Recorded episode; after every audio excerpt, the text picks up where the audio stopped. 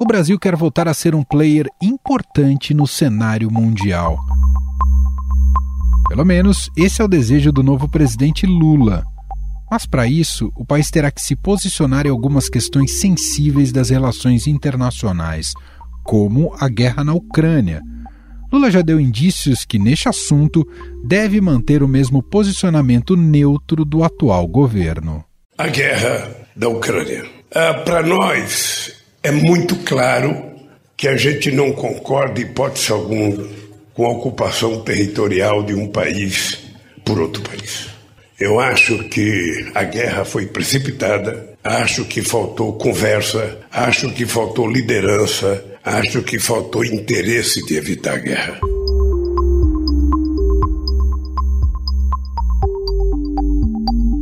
Brasil tem uma longa relação comercial com a Rússia, especialmente na compra de fertilizantes, que garantem a continuidade do agronegócio no país. A retomada da relação com os Estados Unidos também é uma prioridade do novo governo, tanto que Lula deve visitar Joe Biden ainda em janeiro.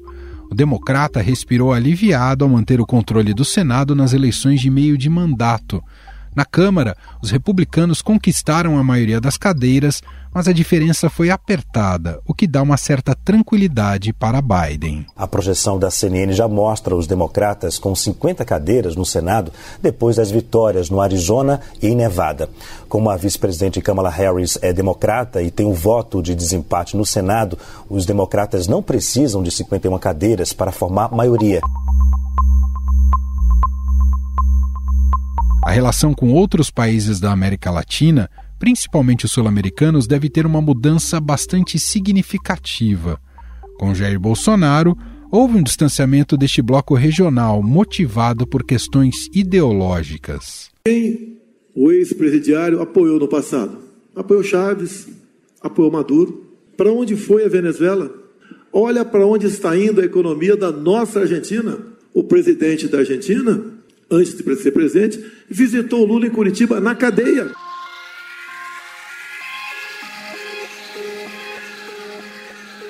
Lula propõe a volta de políticas que marcaram seus dois mandatos entre 2003 e 2010, como a busca por uma maior integração econômica da América do Sul. O petista também pretende fortalecer os organismos regionais, como o Mercosul, os BRICS, a CELAC e a Unasul, da qual o Brasil se retirou em 2019. Nós temos que fortalecer a nossa relação com a América do Sul. Nós temos que estabelecer uma relação mais forte com a China, com a Rússia, com a Índia e com países que o Brasil não tinha relação. Ainda em relação à América Latina, é importante lembrar que o Brasil tem um importante papel em ajudar os demais países da região a terem uma economia estável. No ano passado, as exportações do Brasil para a América do Sul somaram 34 bilhões de dólares.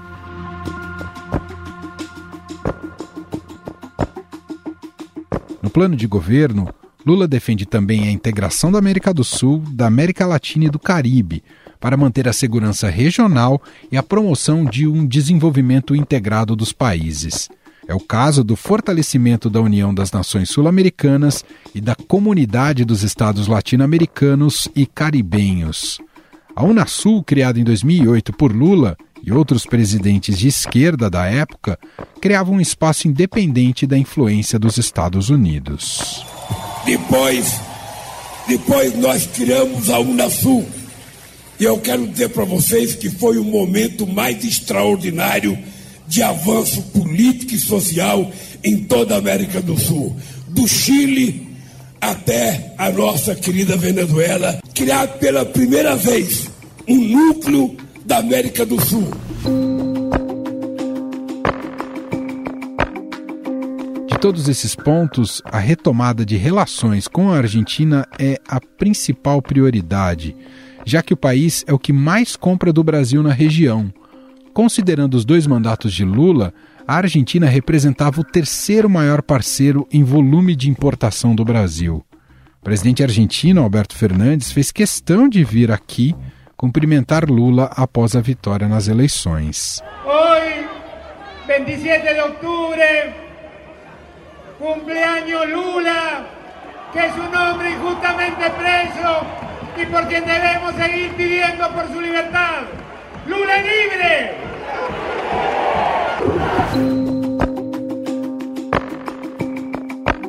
Vale lembrar que ao longo do governo Bolsonaro, o mandatário argentino nunca pisou em solo brasileiro. No entanto, a curiosidade é como será a relação de Lula com governos ditatoriais da América Latina, como Venezuela, Cuba e Honduras. Eu, eu gostaria de desejar para a Venezuela o que eu quero para o Brasil. Sabe, eu quero que as eleições sejam sempre mais livres, sejam menos que se acata o resultado. Eu não concordei quando a União Europeia inteira sabe, aceitou o Guaidó como presidente da Venezuela, ele era um impostor.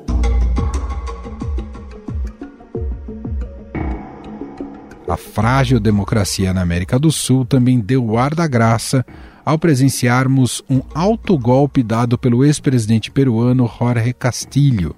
A tentativa de fechar o Congresso do país com uma canetada não deu certo e ele acabou preso.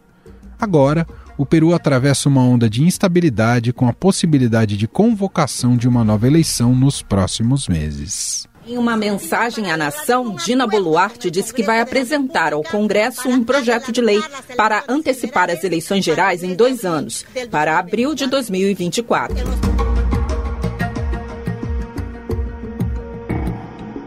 A falta de críticas a esses regimes são, inclusive, reclamações de parte da esquerda que entende a necessidade de um afastamento desses governos autoritários. Do outro lado do mundo, um importante parceiro comercial do Brasil atravessa momentos de instabilidade social. A China enfrenta protestos contra medidas restritivas impostas pelo governo contra a Covid-19. As manifestações se espalham por dezenas de cidades, reunindo milhares de pessoas em grandes centros como Xangai e Pequim.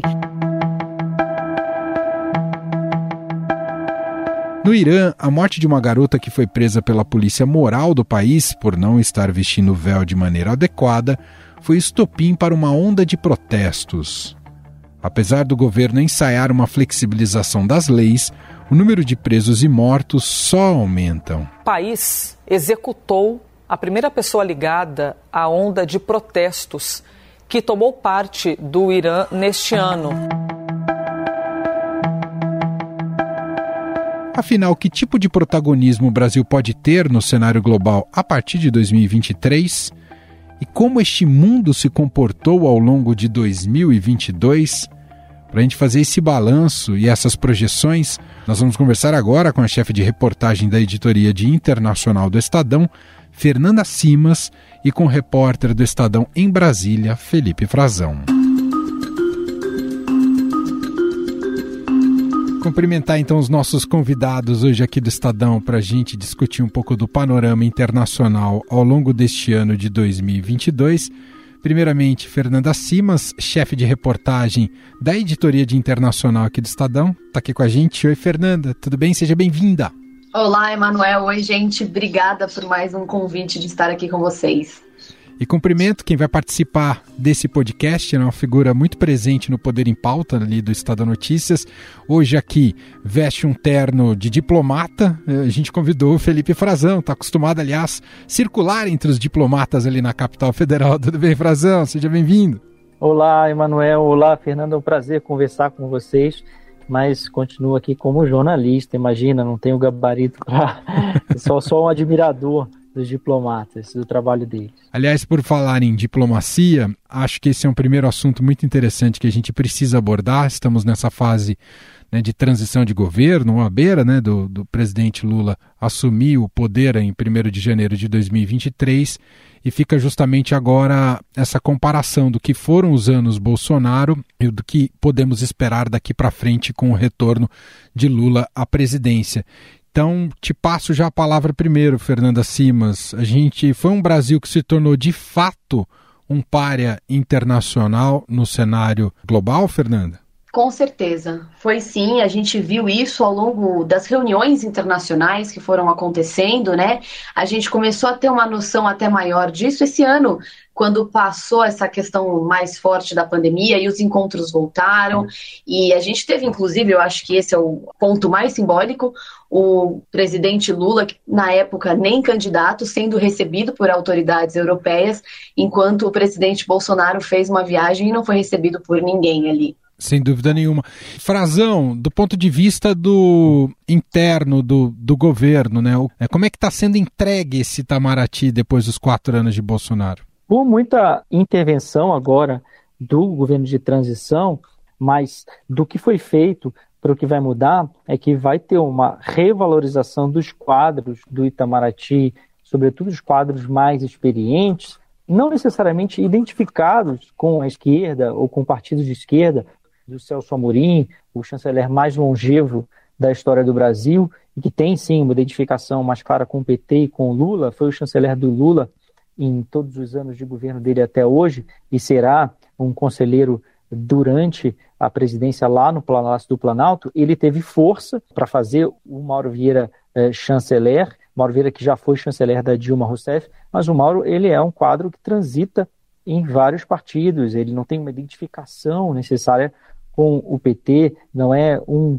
quadro partidário. Aliás, ele ganhou nessa disputa. Havia também uma ala do governo e do próprio Itamaraty e também da base do Congresso que defendia que o chanceler fosse um político, algo que quebraria a tradição do PT. Nos governos Lula e Dilma nunca houve um chanceler que não fosse diplomata de carreira. Então tem uma sinalização forte nesse sentido de revalorização dos quadros, é uma carreira também que valoriza, né, que tem muita rigidez, é, precisa de hierarquia, precisa de cumprimento de ordens nas embaixadas e tem até uma certa similaridade com os militares nesse sentido.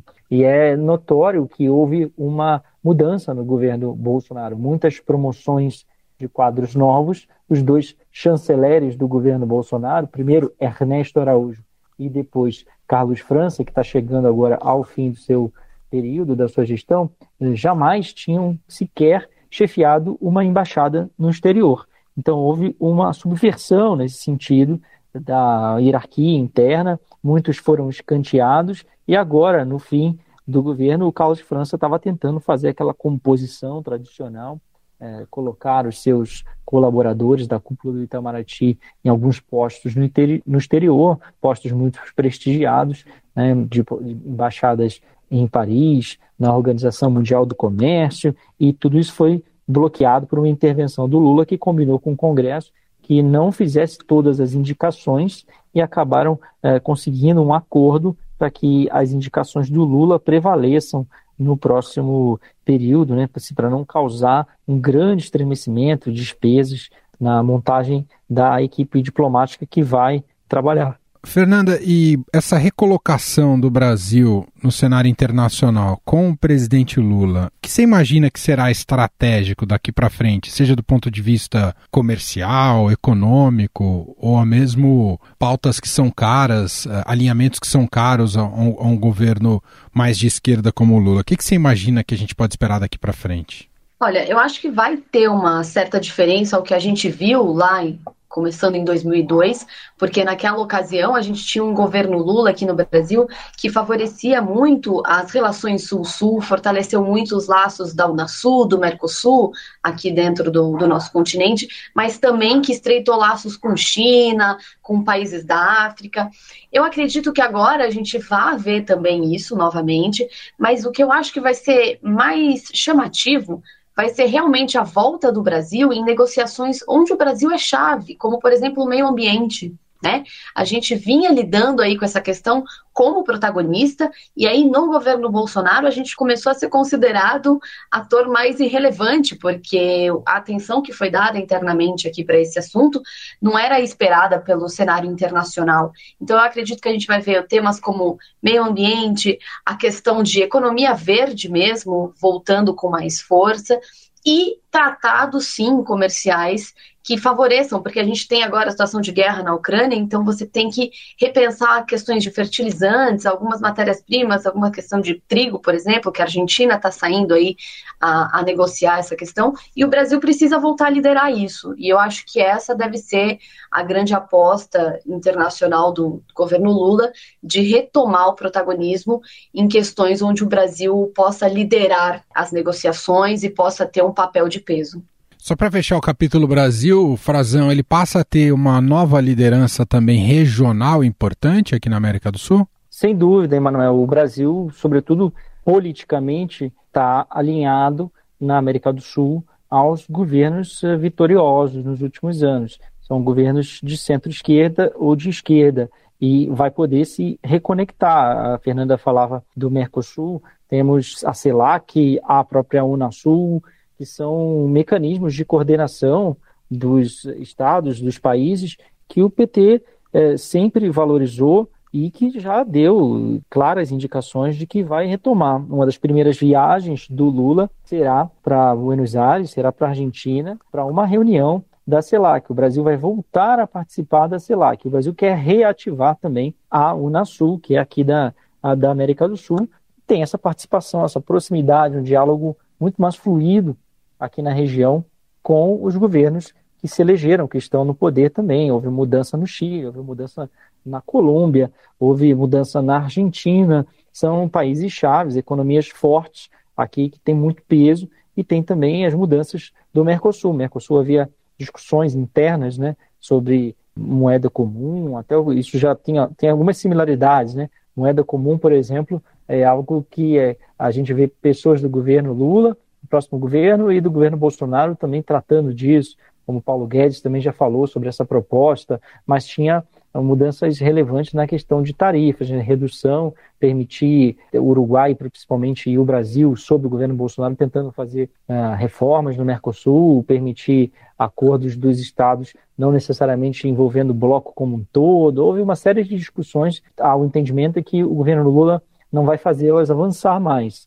que vai revalorizar a união, o bloco tentar fortalecer o Mercosul. Deve mudar um pouco a dinâmica interna, agora com o Brasil sob novo governo. E na região, sem dúvida alguma, vai ser a potência, como sempre foi na América Latina, Brasil, México e Argentina. A Colômbia também aproveitou muito do, da falta de atenção e do desprezo que o governo Bolsonaro deu à pauta climática que a Fernanda comentava, para tentar também liderar esse processo eh, eh, junto à União Europeia, aos países mais desenvolvidos e às discussões internacionais. A Costa Rica, da mesma maneira, tentou trazer protagonismo, são países que têm biodiversidade, a Colômbia, no caso, também faz parte da Amazônia, né? Também tem Amazônia lá. Então eles tentaram, e não necessariamente são governos de esquerda, nem mesmo com governos de direita, na Colômbia, por exemplo, eles já estavam fazendo esse caminho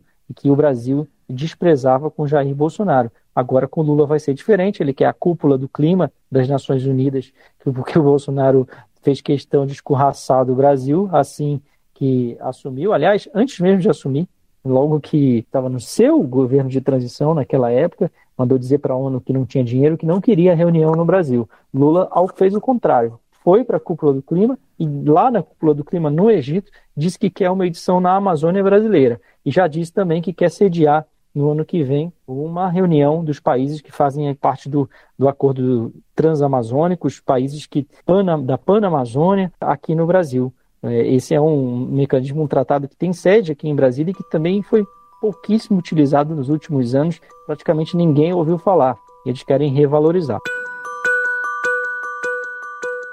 Muito bem.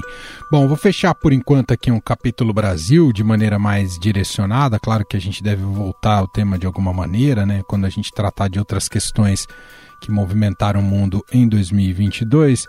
E, sem dúvida nenhuma, 2022 ficará para a história e será lembrado pela Europa voltar a estar em guerra com a invasão da Rússia na Ucrânia. Uma guerra que se colocava no princípio, né, mudou completamente o cenário geopolítico e se colocava no princípio como algo que seria breve, seria rápido, dadas as forças militares que tem a Rússia, mas uma guerra que perdura até hoje e que não há perspectivas para o seu fim nem sobre um processo de paz ainda. Os impactos são tremendos em todas as regiões, né, numa economia conectada como a atual, né, impactos na área de energia, todos os países sofrendo com a questão inflacionária. Mas eu quero te ouvir, Fernanda Simas. Estamos num estado de uma guerra da Ucrânia que continua sem saídas, uh, Fernanda. O que, que você imagina para o desenrolar do conflito e o quanto ele mexeu com o mundo em 2022? Nossa, realmente é a gente quando começou, né? Na verdade, os próprios analistas já falavam em meses de guerra. Muita gente achou que a Ucrânia cairia facilmente, dada a diferença de potencial bélico entre os dois exércitos, se a gente for comparar dessa forma. Mas o que aconteceu foi que aí o próprio presidente Zelensky assumiu um papel de protagonismo muito forte, foi liderando essa resistência ucraniana, e a gente teve inclusive muitas baixas russas. A, a estratégia militar russa foi mudando ao longo da guerra, né? E a gente teve aí um Putin que se viu encurralado diante de onde atacar. O objetivo inicial era tomar Kiev e acabar rapidamente com essa guerra para enfim, poder colocar suas exigências na mesa e realmente o que a Rússia tinha mais interesse era de ter a garantia das regiões do leste da Ucrânia sendo parte do território russo, mas hoje a situação é, é outra, né? A gente vê uma guerra muito forte, a Rússia perdendo território em alguns pontos, ganhando em outros, e quando você acha que a guerra está indo por um caminho, acontece alguma coisa na região leste ou na região norte e tudo muda.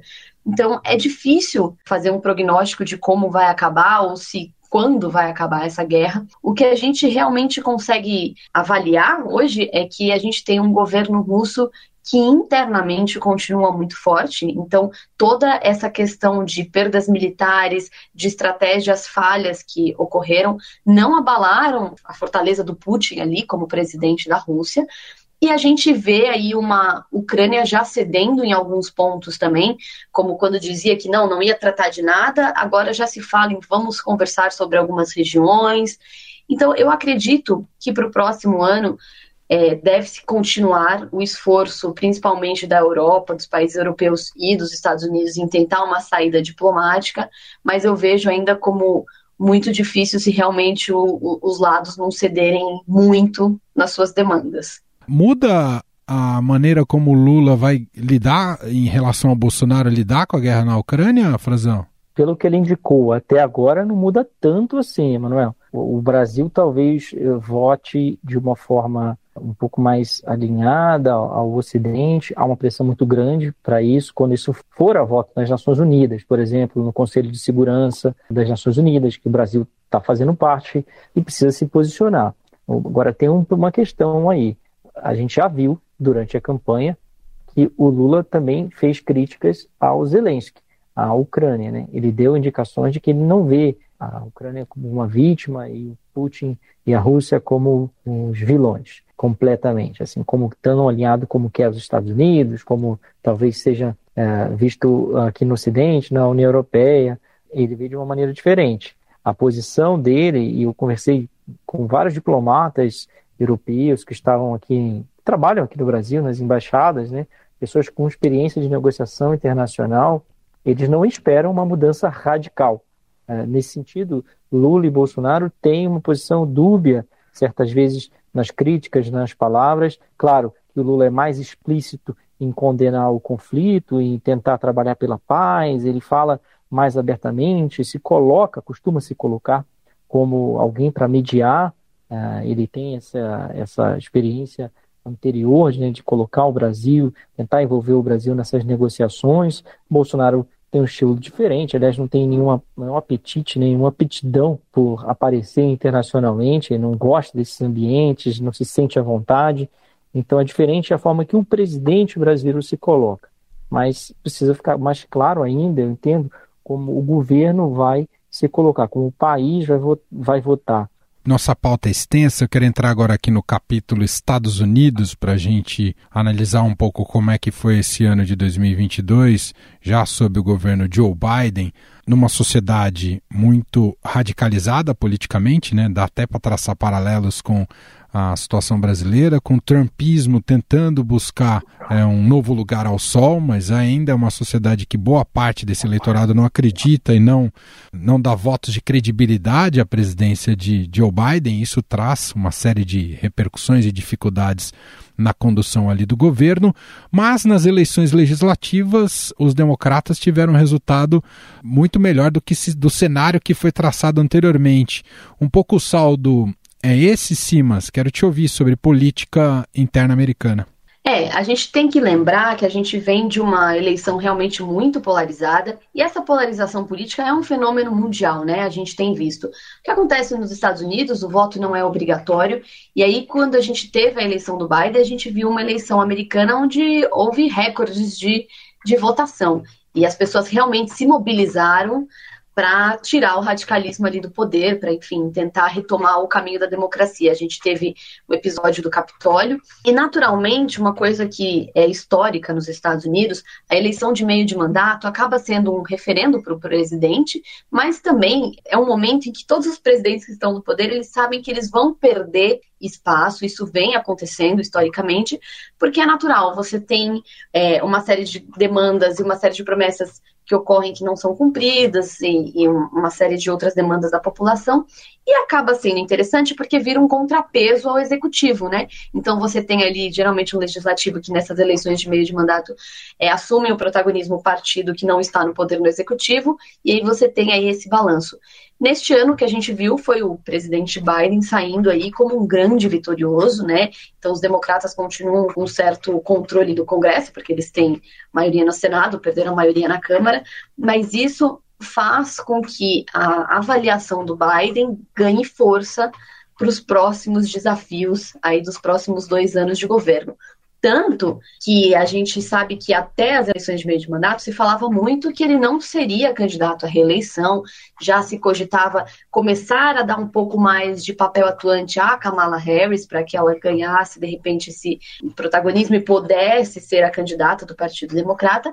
E hoje o assunto já é a viabilidade de se ter o Biden como candidato à reeleição porque ele realmente surpreendeu. Ele vai ter muitos desafios. Eu acho que o principal impacto aí deste ano para o governo dele foi a, a derrubada da legalidade do aborto, né, pela Suprema Corte de Justiça americana.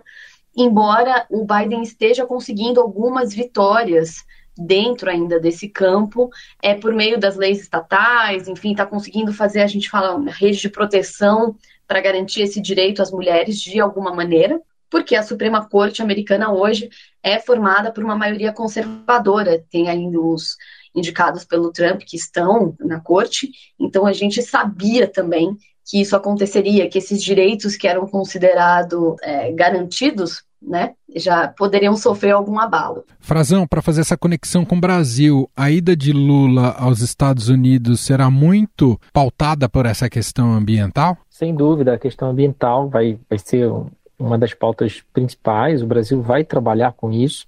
Né? A questão migratória é outra. O Brasil tem feito muitas reuniões com os Estados Unidos, é, aumentou nos últimos anos bastante a entrada de brasileiros ilegais lá e eles pediram aqui com um reforço da aplicação da lei, dos protocolos de segurança, fizeram muitas reuniões com o Ministério da Justiça, com a Polícia Federal, a diplomacia americana, oferecendo meios, oferecendo ajuda para tentar conter a imigração não só de brasileiros, que aumentou muito, mas também as rotas que passam pelo Brasil, vinda de outros continentes, principalmente da África, outras nacionalidades, pessoas que vêm para o Brasil e que acabam na mão dessas, dessas dessas quadrilhas, né, dessas organizações criminosas que trabalham para levar as pessoas ilegalmente para lá e que acabou inclusive em tragédia. Né? A gente viu várias tragédias é, na fronteira dos Estados Unidos com o México ao longo desses últimos anos nos Estados Unidos, algumas também vitimando brasileiros.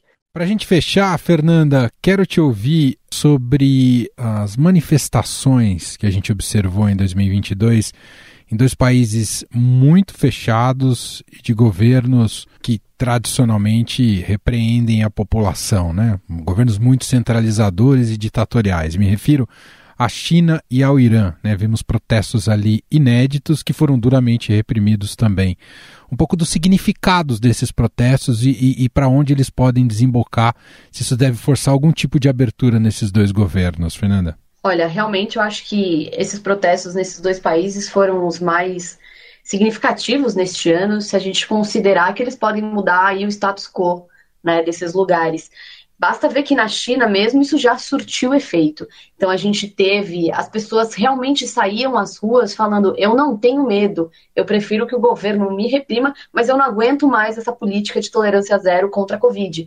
Então as pessoas se encheram e saíram às ruas. Foi um movimento muito forte que desafiou, inclusive, é, pedindo a queda do Xi Jinping, porque geralmente quando existia algum tipo de protesto na China era por uma questão pontual, mas você não via uma, uma manifestação de tanta gente que pedisse diretamente a queda do líder. Então, isso é um desafio direto ao governo chinês e foi encarado num primeiro momento como sendo algo passageiro, mas com o passar dos dias, o próprio governo falou: bom, ou a gente muda essa política, ou a coisa vai se alastrar. E o jeito que, a, que, que, eles encontraram foi realmente acabar com a política de zero tolerância. Tanto que hoje a gente já tem notícias de que os casos de Covid estão explodindo na China, mas o próprio governo fala que não tem como saber o número exato, porque já não tem mais aqueles mecanismos de controle, e as pessoas estão publicando nas redes sociais chinesas e influencers chineses publicando, olha, peguei covid, é assim, eu me sinto desse jeito, já passou, dando detalhes, uma coisa que antes era impensável mesmo. No Irã, a gente ainda não viu nenhuma mudança em termos de governo. Eu acho que é um pouco mais complicado, porque envolve a questão de religião. Mas são protestos que não pararam. Mesmo com a repressão, eles continuam. E isso que é surpreendente. As mulheres tiraram os véus e foram para as ruas, e os homens estão protestando junto, as pessoas estão saindo e enfrentando o regime. A gente tem, inclusive, manifestantes sendo executados por estarem fazendo parte desses protestos e essas manifestações continuam.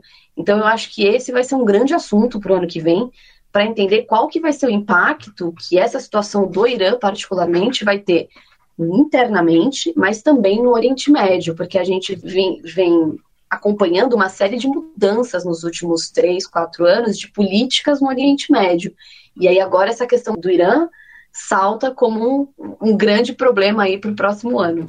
E muito mundo também tomou conhecimento né, desse tipo de política, acompanhando a Copa do Mundo no Catar e conhecendo ali um pouco como funcionam as coisas no Catar. Bom, quero agradecer aqui Fernanda Simas, chefe de reportagem da Editoria de Internacional, participando gentilmente desse podcast para fechar o ano e olhando para esse mundo sempre muito turbulento, como foi em 2022.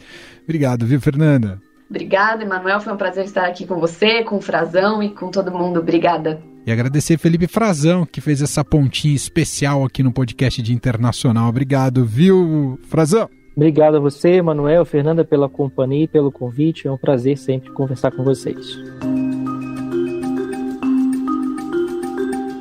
Estadão Notícias. E este foi o Estadão Notícias de hoje. Contou com a apresentação minha, Emanuel Bonfim, na produção, edição e roteiro. Gustavo Lopes, Jefferson Perleberg e Gabriela Forte. A montagem é de Moacir Biasi. Escreva para a gente no e-mail podcast@estadão.com. Um abraço para você e até mais.